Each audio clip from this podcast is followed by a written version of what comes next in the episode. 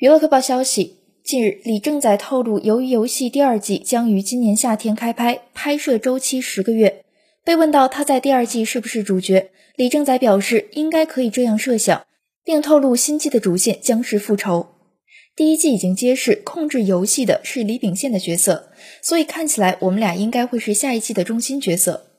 他还谈到，由于游戏第一季也拍了十个月，但那是在疫情下，期间包括了一些推迟的时间。所以，拍摄时长相同的第二季的规模将会更大，最终制作完成可能也需要花费更长的时间。